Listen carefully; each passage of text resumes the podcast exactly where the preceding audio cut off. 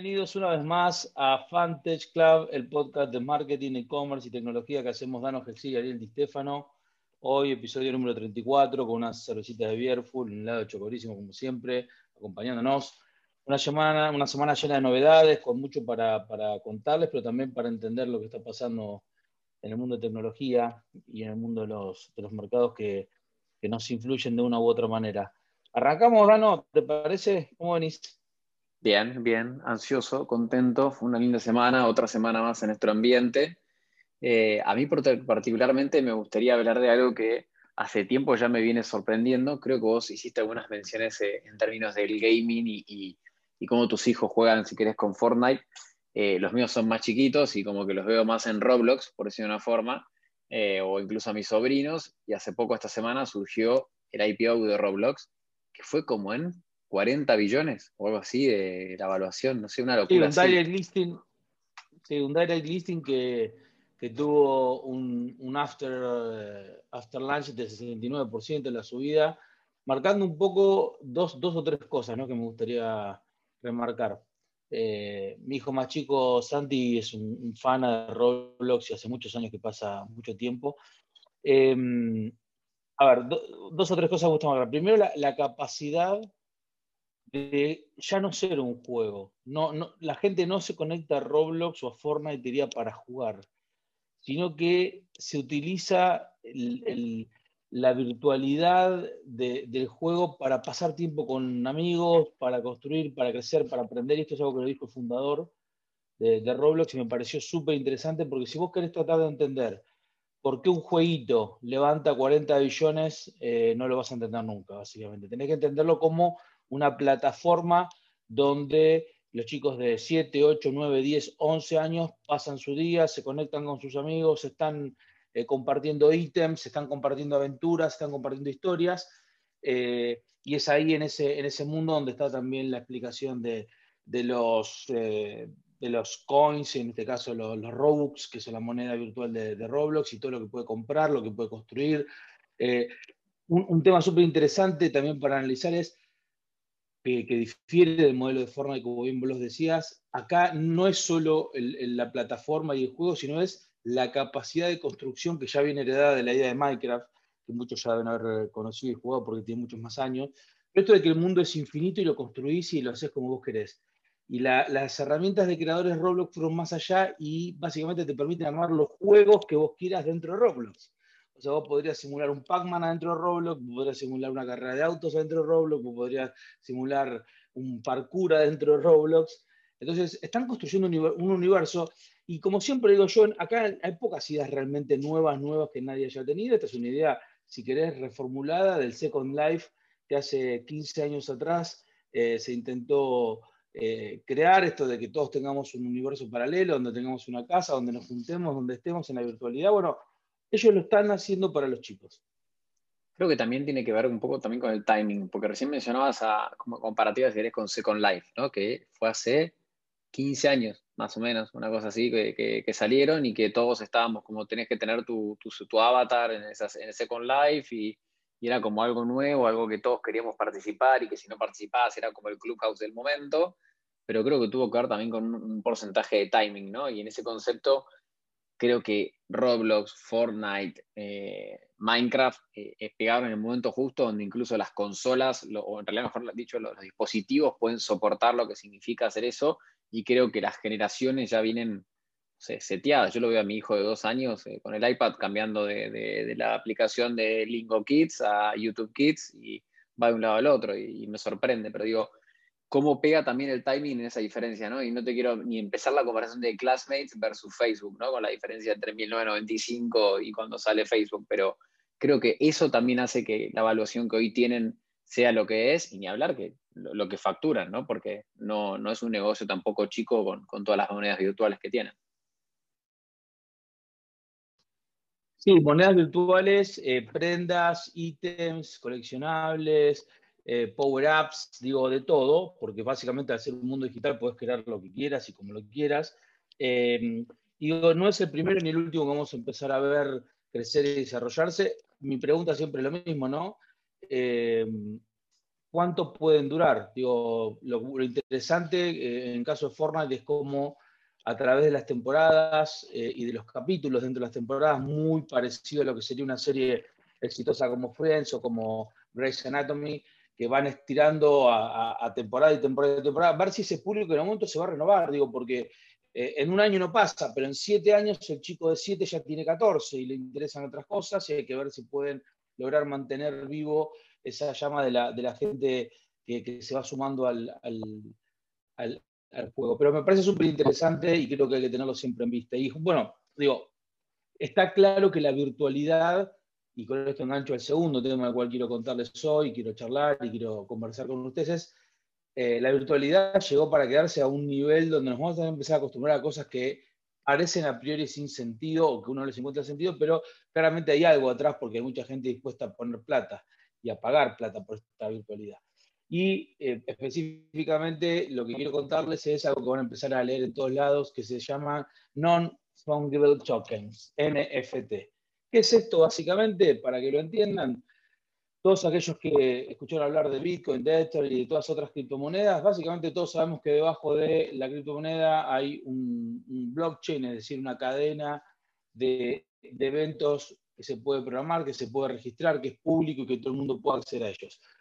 Entonces hubo alguien al que se le ocurrió, bueno, ¿qué pasa si usamos un blockchain? ¿sí? y hay varias, varios proyectos en, marcha, pero ¿qué pasa si usamos un blockchain para que el blockchain en sí mismo sea la autenticación de que algo digital es único? ¿Cómo es eso? Bueno, ustedes saben que cuando te llega un meme, cuando te llega un MP3, cuando lees un PDF, en realidad es una copia, una copia, una copia, una copia. ¿Cómo sabes que vos tenés el único o el verdadero MP3? No lo tenés nunca porque siempre es una copia de copia. Bueno, alguien dijo, no, no, para, podemos hacer, podemos hacer que digitalmente esta imagen, por ejemplo, de, Michael Jordan volcándola eh, frente a los Knicks en el, no sé, en el campeonato del 94, 95, 96, el que quieras vos, es única y la imagen original en digital y encriptada y con todas las las medidas de seguridad, va a estar grabada en este token y va a tener un dueño. Entonces aparecieron un montón de ideas a partir de esa locura, que uno dice, bueno, ¿quién va a pagar? Bueno, ya está, ya pagaron. Aparece un montón de locura, como por ejemplo la NBA vendiendo más de 2 millones de dólares en, eh, activos digitales basados en NFT y rápidamente músicos acaban de lanzar eh, en, uno o dos discos ya se lanzaron en este formato NFT, donde vos sos dueño real de una canción. Pero, ¿qué pasa cuando empieza la innovación empieza a tomar volumen, forma que no tanto la primera de las ideas es la que termina siendo la más valiosa, sino ese, esa primera idea como disparador. Bueno, quizás la idea de guardar una imagen o un video como único y que alguien pague por eso no es lo más importante. Lo importante es que vino otro atrás esa idea y la complementó y dijo, bueno, esto en el fondo puede ser también usado como un, crowdfunding. ¿Qué pasa si yo hago, y como el token es divisible y, el blockchain lo puedo vivir tanto como quiera, ¿qué pasa si yo hago, por ejemplo, eh, un contrato de una canción digital que pague regalías directamente a quienes compraron el token originalmente en un porcentaje? ¡Wow! Entonces, ya los mismos, eh, eh, digamos, fans de, de, los artistas pueden ser quienes sean los inversores de los artistas. Algo bastante interesante como concepto y donde este tema de NFT lo van a empezar a escuchar cada vez más y en algún momento va a llegar al mainstream seguro.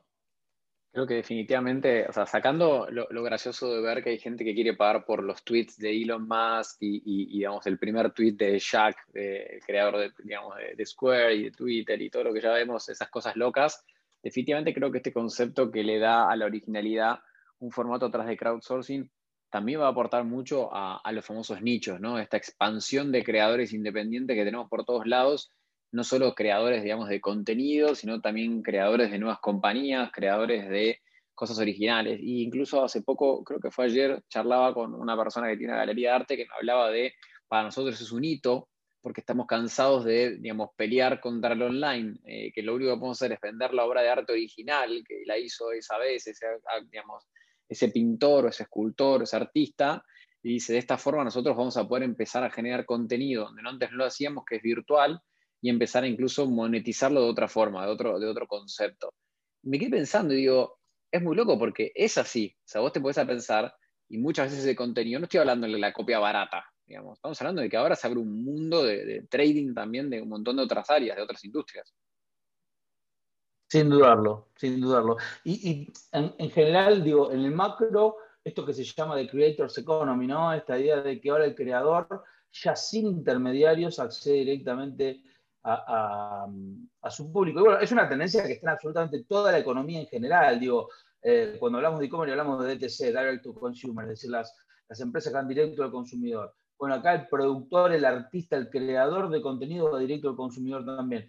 ¿Qué hace Internet básicamente? Saca todos los intermediarios que no aporten valor y lo hace de una manera bastante, eh, si querés, cruda y, bruta, ¿no? No les da tiempo a decir, bueno, en realidad yo me voy a jornar. No, mira, el creador en las redes sociales puede tener 70, 60, 50 millones de seguidores y con solo proponérselo eh, puede hacerse dueño de su propia discográfica y puede hacer que si necesita inversión puede salir a buscar eh, esa inversión en sus fans y que los fans sean los mismos que a su vez después hasta lo hagan con, un rédito.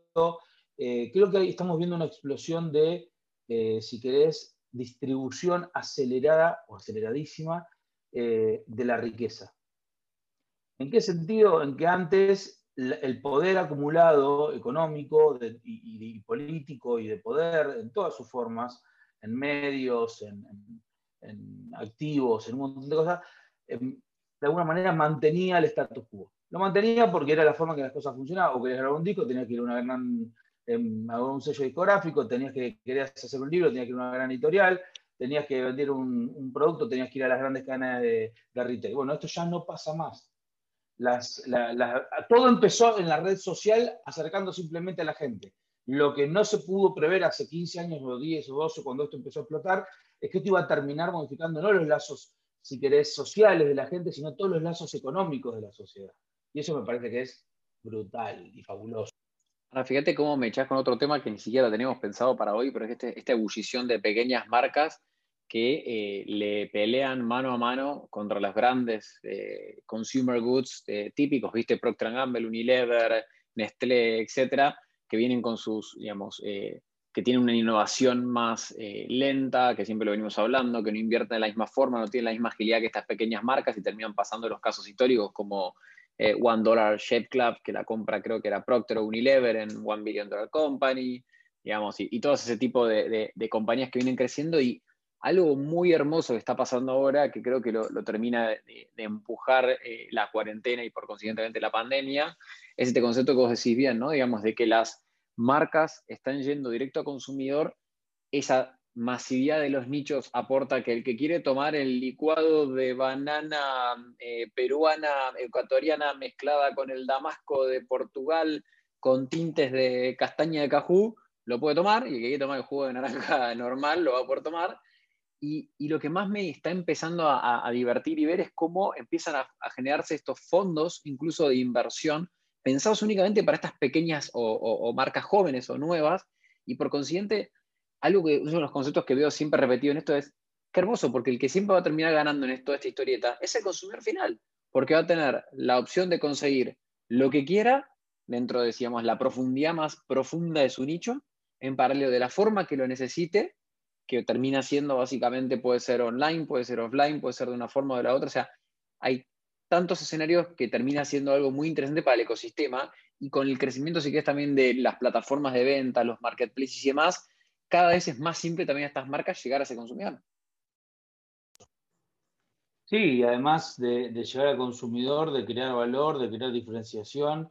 Eh, nos vivimos en un mundo increíble, increíble por, la velocidad del cambio, increíble porque además eh, hay todavía bastiones muy fuertes de, la sociedad que parecerían como que ni siquiera se dan cuenta de que esto está pasando y que increíblemente van a ser los que más eh, van a sufrir. Entonces me pongo rápido a pensar en, en la medicina. Todavía tenés grandes gatekeepers, digo, el, costo del aparataje médico, el costo de, los medicamentos. Digo, ¿Qué pasa cuando eh, los, eh, los avances de Machine Learning en inteligencia artificial hagan que con el input mucho más básico de un sensor de sangre o un sensor de orina y, y un par de fotos de tu piel y de tus ojos de alta resolución, el 70 o 80% de las cosas se puedan analizar a distancia? ¡Wow! Ahí vamos a, ver ese poder de descentralización. ¿Qué pasa en la política, donde todavía queremos votar con papel? ¿Por qué? Porque mantenernos tradicionales es mantener el status quo, donde el papel eh, de alguna manera eh, simplifica y, mantiene todo el esquema de poder de todo, de fiscales, de, de autoridad de mesa.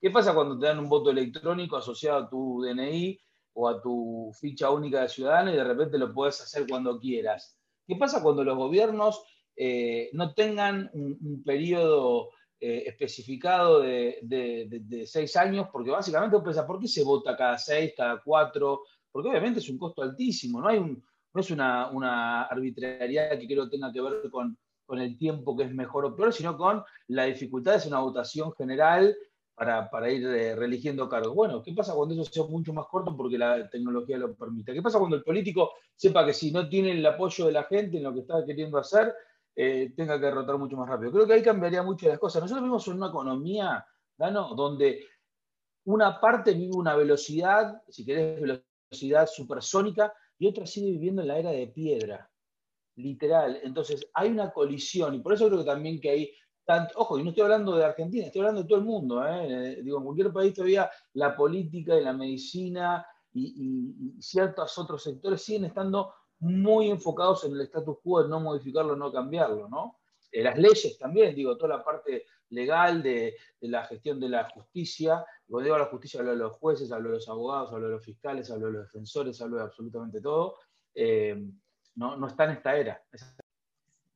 Creo que tenemos que buscar hablar con Santi Siri, ¿no? Que está empujando todo lo que es democracy y también incluso es un fan del Bitcoin y, de las criptomonedas, ¿no? Como para ver, escuchar a ver qué opina él acerca de toda esta descentralización o, mejora de la democracia, los procesos y, la simplificación, ¿no? Que ellos hicieron un gran trabajo con, con PIA y equipo en eso. Pero bueno, me parece que podríamos seguir con otra noticia más. ¿Querés que toquemos acerca del de, el elefante en la, habitación, en la habitación Latinoamérica que no para de crecer y que ahora tuvo un rebote? ¿Querés contar un poquito qué pasó con Mercado Libre esta semana? Bueno, había, había muchas, eh, estamos hablando siempre de la acción de Meli, eh, que fue de alguna manera la superestrella del año pasado, había pegado una, una bajada importante Muchos hablaban de toma de ganancias, muchos hablaban de algunas, algunas eh, ideas dando vuelta que no habían salido demasiado bien, pero la realidad es que la acción estaba a un mínimo histórico, histórico dentro de lo que es el, desarrollo de los últimos seis meses. Y pegó un rebote, digo, fabuloso. Hoy creo que cerró 10 puntos arriba, digo, ¿no? Para demostrar de que los fundamentos, como siempre decimos, de, de, Mercado Libre están sólidos, que tiene un ecosistema eh, que incluye Mercado Envío, Mercado Pago, que incluye eh, un montón de, valor y de servicios en una región que sigue creciendo, Latinoamérica sigue creciendo en e-commerce, se sigue eh, digitalizando. creo que el, impulso de, pagos y demás va a seguir generando cada vez más inclusión financiera en, en, los estratos más bajos y eso, por consiguiente, va a ayudar a seguir empujando el e-commerce en esos, en esos niveles, con lo cual, eh, nada, Mercado Libre tenía que de alguna manera pegar un, rebote fuerte y lo hizo. Digo, a mí me gusta mucho el tema de hablar de los mercados, o no me gusta mucho, mejor dicho, porque parece que uno habla siempre con el día del lunes, ¿no? Lo que estamos contando, lo que pasó. Digo, si hubiese. Eh, si uno habla de los mercados, tiene que tratar de, hablar antes de que pase, ¿no? Pero en, definitiva también podemos hablar eh, de Meli como tractor de e-commerce en la región. Todos los que estamos en este mercado sabíamos o supimos, mejor dicho, que el frío que, empezamos a sentir ya en el ciber allá por septiembre-octubre, que no había sido lo que uno esperaba o lo que uno podía pensar a partir del, hot sale y nosotros dijimos en ese momento, no me acuerdo cuál fue el episodio, pero debe ser algo así por el episodio entre el 10 y el 20, eh, un poco se va viendo después en esa cola, ¿no? En que la gente como que está, a la espera. Pero bueno, la realidad es que la vacuna está llegando en muchos países, muchos países están avanzando mucho en la vacunación, se espera tener un desarrollo lo suficientemente fuerte de, esos países también en la región y bueno, y ahí creo que Meli está muy bien posicionado y parado para capturar gran parte de eso. A mí me gusta el concepto de Meli como el rompehielos, ¿no? Viste, que tiene una fuerza que va abriéndose camino y que va abriendo camino incluso a otros atrás, porque muchas veces los que vienen atrás en la expedición son los que después también van agarrando esos caminos y van entrando, y lo lindo de todo lo que va pasando atrás es que cuando ellos surgen con un proyecto nuevo, un producto nuevo, a veces lo hacen incluso invirtiendo en algunos startups, a veces lo hacen ellos internamente, y, como que todo lo que va decantando o, cascadeando, si querés, e, de ese rompehielos, eh, contribuye a, lo que es el ecosistema. Ahora, si vos te podés a pensar, y, para, digamos, siempre hacemos como el disclaimer, ¿no? Cuando hablamos de Bitcoin, decimos si entras o no entras, cuando hablas, por ejemplo, de una acción con Mercado Libre, Vos la ves hoy a Meli y Meli, según entiendo hoy, cerró más o menos en 1500. Hace un mes había tocado ese mínimo que decías de 1336, pero hace menos de un mes. Es más, estaba en casi 2000, ¿sí? que fue creo que cuando ya estaba arriba de los 100 B de, de market value. La realidad es que para mí es una acción, al estar tan sujeta en un lugar tan virgen, con tanto crecimiento por hacer y tanto por delante que es una, es una de las, esas long, ¿no? Digamos, para comprar Meli y quedarse un rato largo, pero no estamos diciendo de vuelta a nuestros oyentes de que lo hagan, sino que es una opinión meramente personal. Eh, creo que todavía hay mucha tela para cortar en Latinoamérica, en muchos de los lugares donde ellos fueron creando ese ecosistema, como bien nos contaba John la, la vez pasada, ¿viste? Este concepto de, bueno, necesitamos eh, digitalizar los pagos y surge Mercado Pago, digitamos hacer los envíos y hicimos mercado de envíos, digamos, así simplificando un poco lo que significa el esfuerzo detrás de todo eso, ¿no? Pero creo que la TAM tiene todavía mucho de eso, todavía hay mucho eh, en términos de desarrollo y creo que también esta tendencia que recién hilábamos con esto de, ir directo al consumidor, los marketplaces contribuyen muchísimo y por consiguiente va a seguir creciendo y, y la penetración de Internet todavía está incipiente comparativamente con otras industrias y, algo que me gustó que vi también creo que la semana pasada fue esta comparativa de eh, la penetración de los pagos con QR y que normalmente vos cuando hablas del QR pensás mucho en lo que es y que es el sudeste asiático, ¿no? Y todos esos países que ya están, pero años luz, es como que hasta el, creo que era el vagabundo te pedía la limosna con el QR. Entonces, vi ese gráfico y mostraba que Argentina, por mercado pago, obviamente, estaba como que te iba dentro del top 10. Y no lo podía creer. Y ahí es donde te vas dando cuenta que también ese concepto es lo que termina generando esa penetración, digamos, y, que en la industria todavía hay muchísimas cosas para seguir innovando. Y creo que en Mercado Libre hay para mucho rato. Sí, sí, sí, Mercado Libre con la parte de QR tiene para crecer mucho. Aparte está la interoperabilidad en QR también sancionada, con lo cual va, a eso ayudar a, que todos los, los players de, de, las billeteras digitales empiecen a hacer crecer esa idea. Y además Meli tiene eh, un viento de cola fuerte por el incentivo en Estados Unidos a la economía que pasaron el bill y lo, cerraron esta semana, que van a ser unos cuantos trillones puestos en consumo. Eh, y que es mucha de la, gente, obviamente, como siempre cuando hay consumo en Estados Unidos se mueve Amazon, se mueve Microsoft, se mueve Apple, se mueven todas las grandes, que además venían de un, de un mes bastante duro de toma de ganancias y de algunas dudas. Nada, pegaron un repunte hermoso, así como siempre decimos, no damos consejos, pero a, poner un ojo ahí también. Así que bueno, gracias Danito por esta semana de, novedades. A todos ustedes nos esperamos en el próximo episodio de Fantech Club. Nos pueden encontrar en arroba Fantech Club y en hola arroba fantechclub.com. Eh, síganos y si quieren mandarnos algún comentario, ahí los estaremos recibiendo muy amablemente. Un saludo grande y nos vemos la próxima semana.